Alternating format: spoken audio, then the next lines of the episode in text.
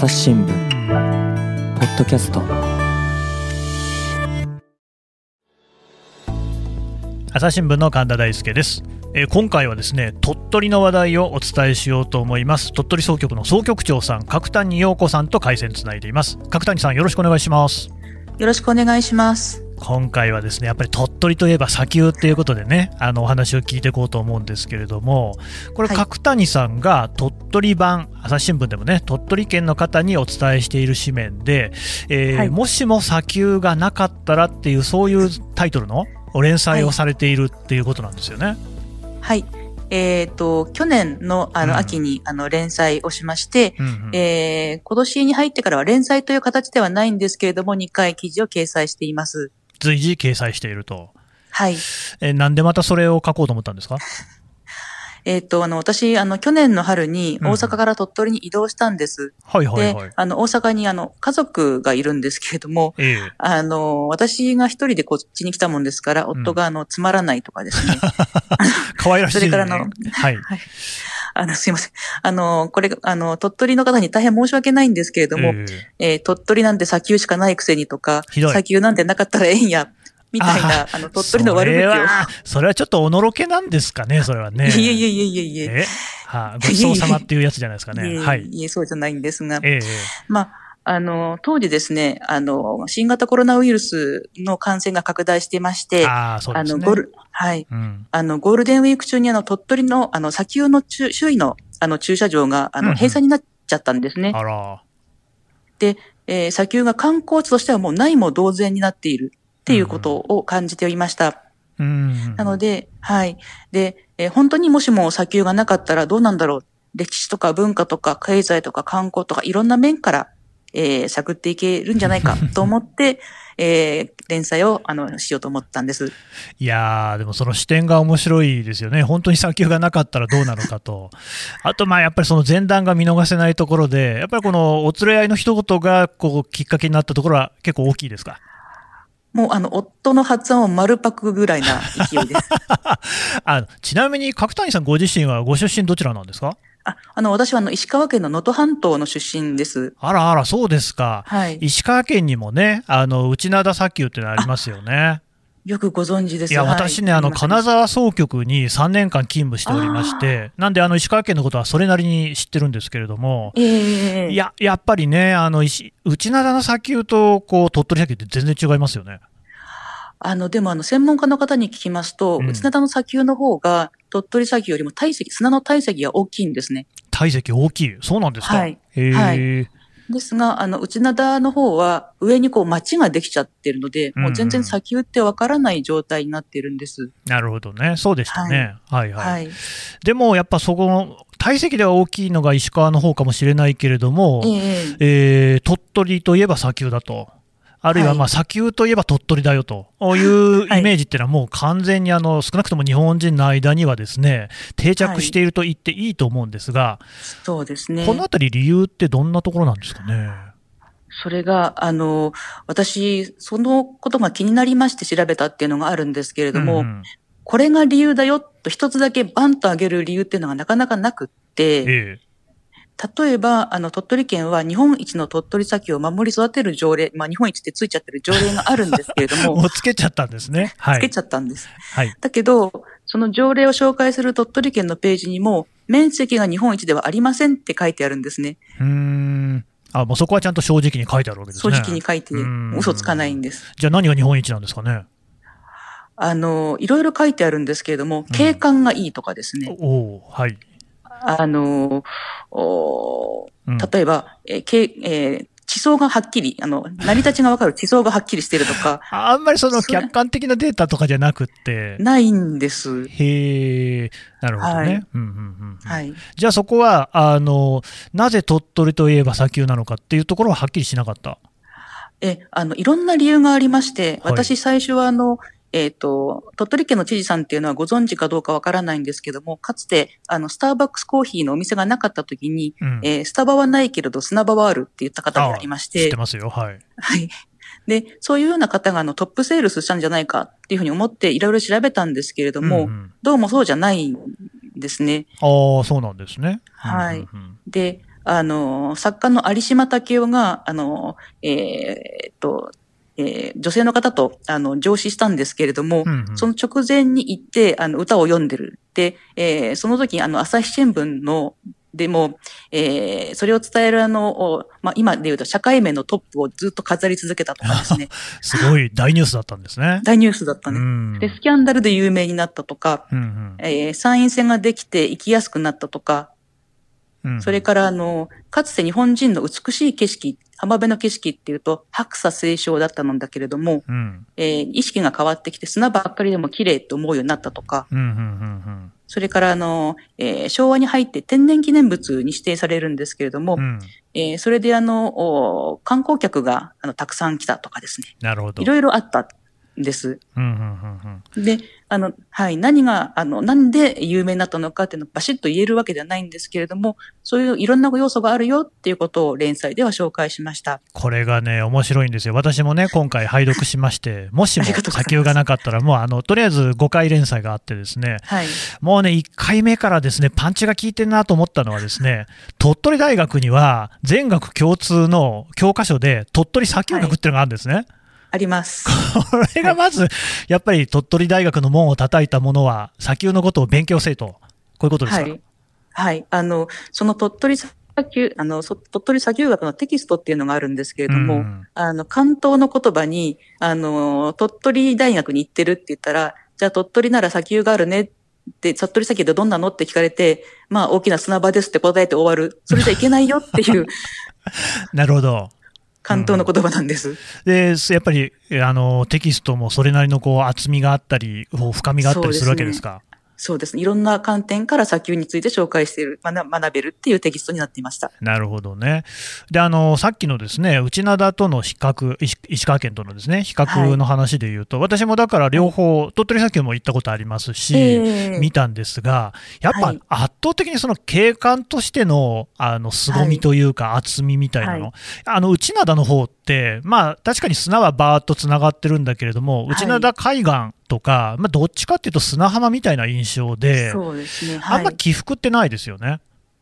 あの、連載にも書いたんですけれども、うん鳥取砂丘の特徴があるのは、あの、高まりがあって低くなって、また高まりがあって低くなってっていう感じなので、あの、はいはい入り口のところが高いんですけども、ええそこからすぐにこう、高くなってるところが目の前に見えるんですね。うんうんうんうん。そうするとちょっと雄大な感じに見えると。いや、それわかります。あの、はい自分が見たときに、視野に入るものが鳥取って砂丘だけになるんですよね。あ、まあ、あと海は見えますけど、はい。でもやっぱ、内灘とか行っても、なんかいろいろ邪魔なもんが目に入ってきちゃうんですよね。ええ道路とか、えまあ、はいそれこそ建物とかね。はい。それに比べると、こう、しかもラクダなんかもいるし、エキゾチック感ってのはやっぱすごいですよね、鳥取は。はい。はい、であの本当に。あれなんですよ。私、あの、中東で特派員をやっていたもんですから、そうなんですね。そうなんですよ。だから、はい鳥取に行った後にその特派員になってるんですけれども、あ鳥取みたいな光景を各地で見ましてですね、あの、あ、いや、これ、まあ、なんていうんですか、鳥取は自然にできた砂丘ですから、再現度っていうのはおかしいんですけれども、ただ日本では極めて珍しい景観じゃないですか。あ、そうでしょうね。やっぱあそこでみんながその浮かべるものっていうのは思い浮かべるものって、あの、それこそ月の砂漠みたいな世界ええ砂漠にラクダがね、ポンポンとこう歩いていて足跡があってええみたいな、ええそういう世界。あれね、中東でも結構そのまんまの光景ですよ、あれ。ああ、そうなんですね。再現度が高いっていうととっても失礼ですけど、すごい似てるんですよね。なるほどうね。ん。あの、で、連載でも文学の先生にお話を聞いたんですけれども、やっぱりあの、エキゾチックであるっていうことで人気が出たんじゃないかっていうことはお話しされておられました。ああ。あとあれですよね、連載にあったのが、砂の粒のサイズなんかもちょっとこう小さかったりするんですよね。はい、はい、はい。うん。はあの、砂の粒のサイズがちっちゃいんで、風が吹くと飛びますと。いはい。で、飛んで溜まって砂丘ができるっていうことらしくて、はい。あの、粒が大きいと飛ばないんですね。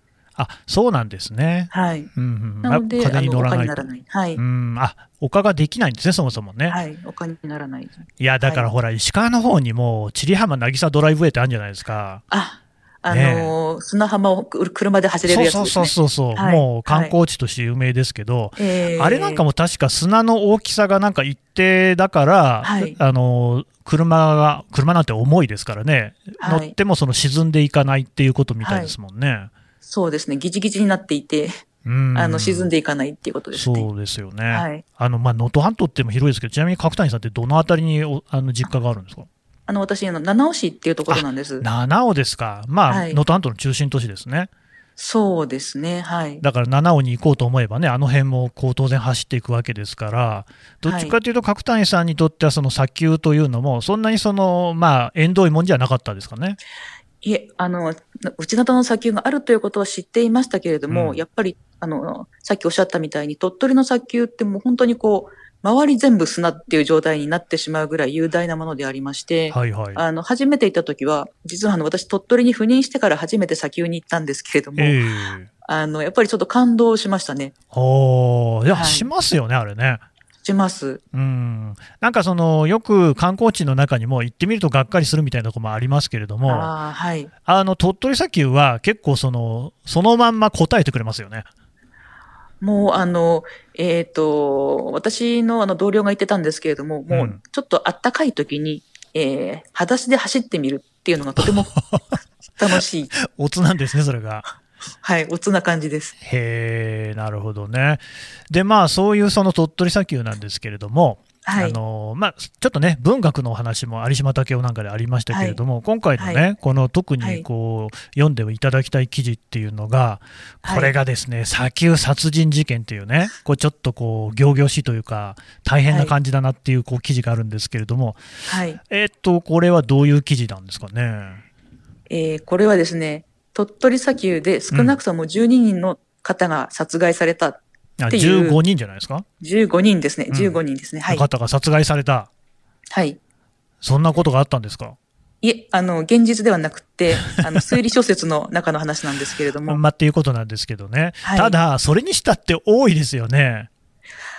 あのー実はこの、えー記事が、あの、うん鳥取市の地域研究家の方が教えてくれた、あのー情報なんですけれども、ええこの方、あの、地元の、えー障害学習講座の、あの、機関誌で、えー連載されておられるんですけれども、ええーまだ一回残ってまして、えうん。そこでも何人かが亡くなっているっていうことが、あ、そうなんですね。はい。はい。え、じゃあ15予定です人より増えるんですか？あ、増えるあらですね。まあ、でも本当にだから、その数々の作品の中で舞台になってるってことですね。そうですね。うん。あのー笹沢佐穂さんの陰った砂丘ですとか、ほえーそれから、あーえー、鮎川哲也さんの砂の城ですとか、うん、それからあの、鉄道ミステリーで有名な西村京太郎さん作品にも何件かあ出ましたねい。まあ、も西村京太郎さんを読んでるとね、一体どんだけ鉄道で人が死んでるのかって感じもありますけれども、やっぱり砂丘の方も舞台になってた。舞台になってますね。はなるほど。いや、で、そういうふうにやっぱり舞台になってくるっていうのは何かしら理由があるんですかね？い。そうですね。あの、ご存知の通り砂丘っていうのはもう本当に一面砂なんですけれども、うん。その中で、あの、よく出てくるのが、腕一本だけ出てる。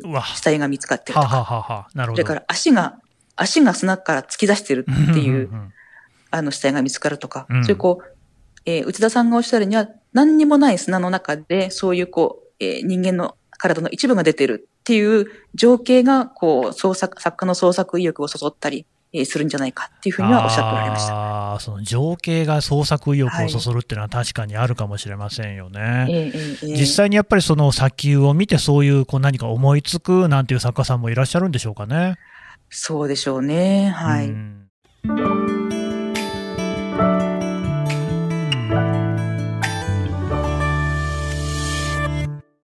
朝日新聞ポッドキャストニュースの現場から世界有数の海外取材網国内外各地に根を張る記者たちが毎日あなたを現場に連れ出します。音声で予期せぬ話題との出会いを朝日新聞ポッドキャストニュースの現場から。あの、あれですよね。だからさっき有島武雄の話もありましたけれども、はい。その歴史的なね、そういう文学者みたいな人たちだって、そのはい。砂丘に来たよっていう記録も残ってるわけですよね。そうですね。あの、たくさんの方、あの、えー、よその秋子鉄管さんたちも来たりしてるんですけども、うんうん、まあ、あの、歌を読んだりもしてるんですが、うん、大体の寂しき砂丘って寂しいところとして読まれてるところが ありますね。なるほどね。まあ、確かに賑わってる砂丘っていうのはちょっとどうかなと思いますんで、まあ、寂しいのが似合う。ででも寂しいのが似合うってところが、まあ、ひょっとするとそういうその殺人の事件のね、うんはい、舞台としてもちょうどこうつながってくるのかもしれませんよね。出ませんね。うん、で、あの、まあ、砂の関係の先生にも聞きしましたところ、はい、もう砂丘っていうのは砂がすぐ移動してしまうんだと。えー、で風が吹いたらすぐに、えー、例えば、あまあ、遺体があったとしてもすぐに埋まっちゃうんじゃないかっていうことを言っておりましたので、うん、まあ、そういうのもあるのかもしれません。ちゃんとそういうところもやっぱり取材するんですね。はい。これでも、なんとなく僕も同じ記者の仕事をしていいと思うんですけど、誰にそういう 取材をしようとかって、すぐに見つかりました？これは、あの、内田さんが私のあの、去年の連載を見てくださって、えー、あの、情報提供してくださったんですけれども、うんうん、まあ、これもあの、内田さんのあの、情報に乗っかっちゃってるので、うんうん、まあ、それであの、内田さんのことを、調べられたことだけ書いても、それは内田さんのものなので、私もちょっと情報オンしまして、うんうん、あの、実際に、えー、推理小説で15人亡くなっているんだけれども、実際に砂丘で事件起きているんだろうかというところは、えー、ちゃんと鳥取県警の方にはお聞きしております。なるほど。ちなみにどんな結果でしたか？えっ、と、鳥取砂丘では殺人事件起きてなかったです。ああ、起きてないんですね。はい。はい、まあ、あの、普通に殺人者の心理をこう想像しますとですね、はい、まあ、なんか目立ちそうですよね。うん。そうですね。まあ、やっぱり人をね、殺めるなら人の中でやった方がいいのかなって感じはしますね。ああ、砂丘でも、あの、皆さんが行かれるところじゃなくって、ちょっと裏手に回ると人目がないところもあったりしますので、うんうん、そこだったらいけるんじゃないかと思ったりしますね。ああ、いけるんじゃないかって、なんかこれからやってやろうみたいな感じもしますけれども、そうじゃないですね。えー、そうではないです。はい、妄想想像の世界ではそうだよと。はい、そうです。なるほど。なまあ、その地域研究家のその内田さんっていう方が、もうそういう視点を持っていて、はい、まあ、これは面白いなっていうことで、いろいろこう取材をさらに深めたというところですか。はい、ね、いや、でもこの砂丘っていうところがやっぱりね、この鳥取ならではっていうところではあって、でしかもその角谷さんは総局長として赴任されるのが鳥取、ちなみに鳥取来たの自体も初めてですか？はい、あの鳥取に旅行に来たことはあるんですけれども、旅行に来たのに先を行かなかったんですか、はい、あの行かなかったですね。どこ行ったんですか、一体？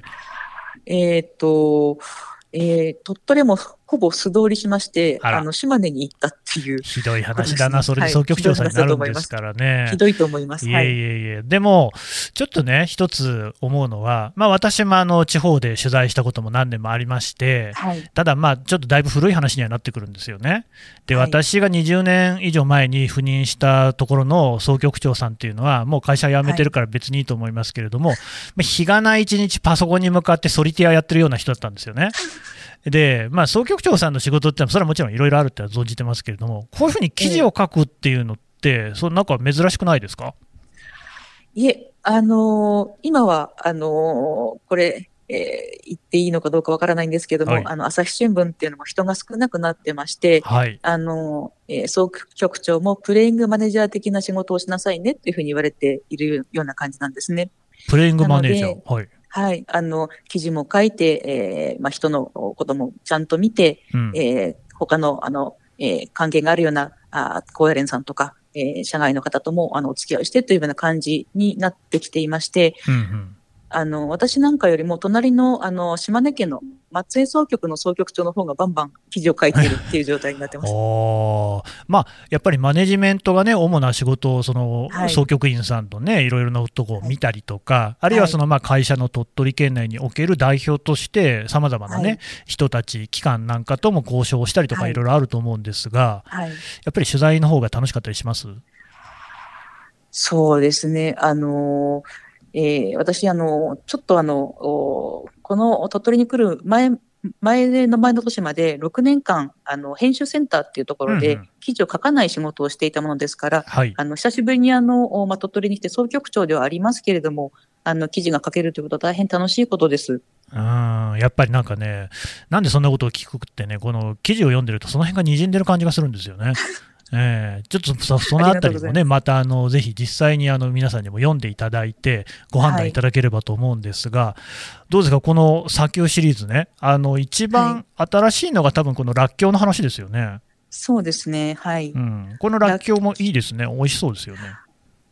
あの鳥取に来まして、うん、えー、5月の終わりぐらいにあのらっきょうが出回るんですけれども、うんうん、あのーえー、らっきょう各ご家庭で甘酢漬けにするんですね。はいはいはい。なので、あの、鳥取のスーパーには、らっきょうが、らっきょうがキロ単位で売られていて、甘酢のあの、ららっきょう酢が箱で売られてるっていうのに驚愕しまして。いいですね。はい。じゃあもう各家庭の味としてやっぱり漬け方とかもあるんでしょうね。はいあるみたいです。あの、おちょっと唐辛子を入れてみて、ちょっと大人の味にしてみるとかです。うんいやね、こう何を隠そう、私もらっきょう大好きでですね、あそうなんですね。カレー屋さんとか行くと、ですね大体そこにある、はい、あのほら、カレー屋さんによっては、らっきょうはね、あのご自由に福神漬けと一緒にね、お取りくださいみたいなのがあるんじゃないですか、大体食い尽くしちゃうんで、本当に店に嫌な顔されるっていうぐらいらっきょう好きなんですよ。カレーを食べてるのからっきょうかっていうぐらいなんですけれども、ただ、あのぜひ、ご家庭で、ね。いやそうなんですけどね、これもでもだから砂丘もなんか、らっきょうと関係してるんですか？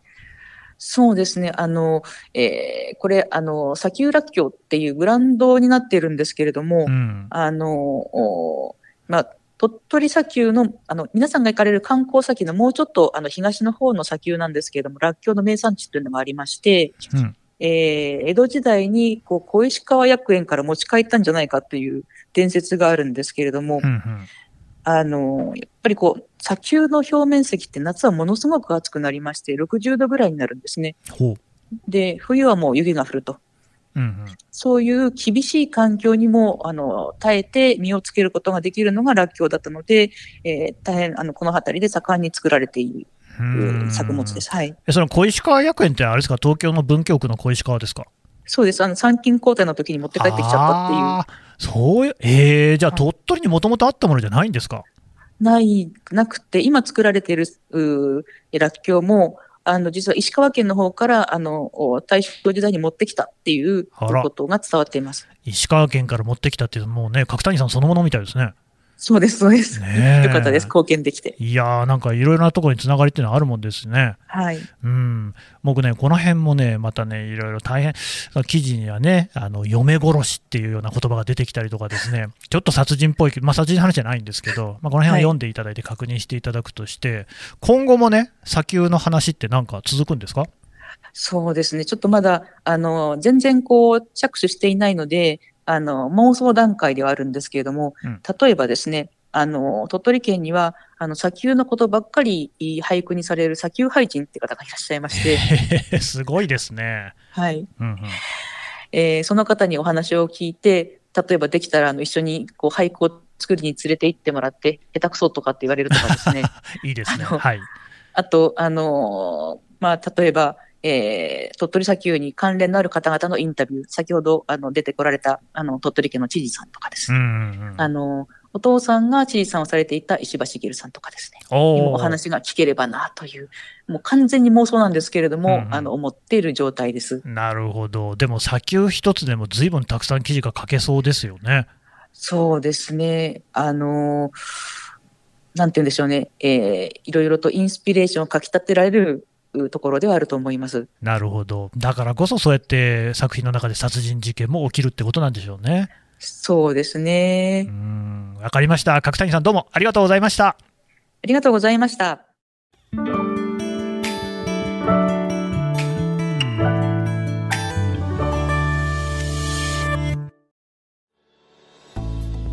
はい、というわけでですね、鳥取総局長、角谷陽子さんのお話を聞いてきました。さて、角谷さん、ちょっともう一度その連載のタイトル名、お聞きしておきましょうか。はい、えー、もしも砂丘がなかったらです。うんということでね、これを、まあ、朝日新聞デジタルにアクセスをしていただいて、検索していただくか、まあ、もしくはあれですね、鳥取県のページあるんですよね。はい、鳥取県のページが、あの、地方のページにありまして。あるんですよね。うん、はい。なかなかね、あの辿っていくのがちょっと面倒くさいんですけれども、掘っていかないと。えー、取って掘っていかないといけないんですが、まあでも、はい、そうなんですよ鳥取に限らず、結構その地方のニュースに関しても、朝日新聞デジタルだと、あの立ちどころにして読める、これ、あれなんですよね、紙だと、やっぱ自分の住んでる県の鍵盤しか読めないのが普通じゃないですか。はいはい、そういう意味じゃ、あの自分の出身、例えばあの角谷さんもね、石川の話が読みたいわと思ってもね、はい、すぐには読めないんですけれども、朝デジだったら簡単に読めちゃうっていう、ありますね。そうですね、すぐ読めちゃいます。なんでぜひ、うん、活用してもらいたいですね。そうですね、あのいろいろチェックしてもらいたいです。はい、で鳥取県のニュースもこれからいろいろ出てくると思いますし、ポッドキャストの方でもね、はい、鳥取に限らず、やっぱりこういう地方の話、面白いので、ぜひいろいろ聞いていきたいというふうには思っています。角谷さん、今日はどうも？鳥取、はい、鳥取出してください。鳥取、鳥取出して じゃあ、あの売り込みの方をね、してください。はい、角谷さん、どうも、今日はありがとうございました。ありがとうございました。朝日新聞ポッドキャスト、朝日新聞の神田大輔がお送りしました。それではまたお会いしましょう。この番組へのご意見、ご感想をメールで募集しています。ポッドキャストアット朝日ドットコム podcast アットマーク朝日ドットコムまでメールでお寄せください。ツイッターでも番組情報を随時紹介しています。アットマーク朝日ポッドキャスト朝日新聞ポッドキャストで検索してみてください。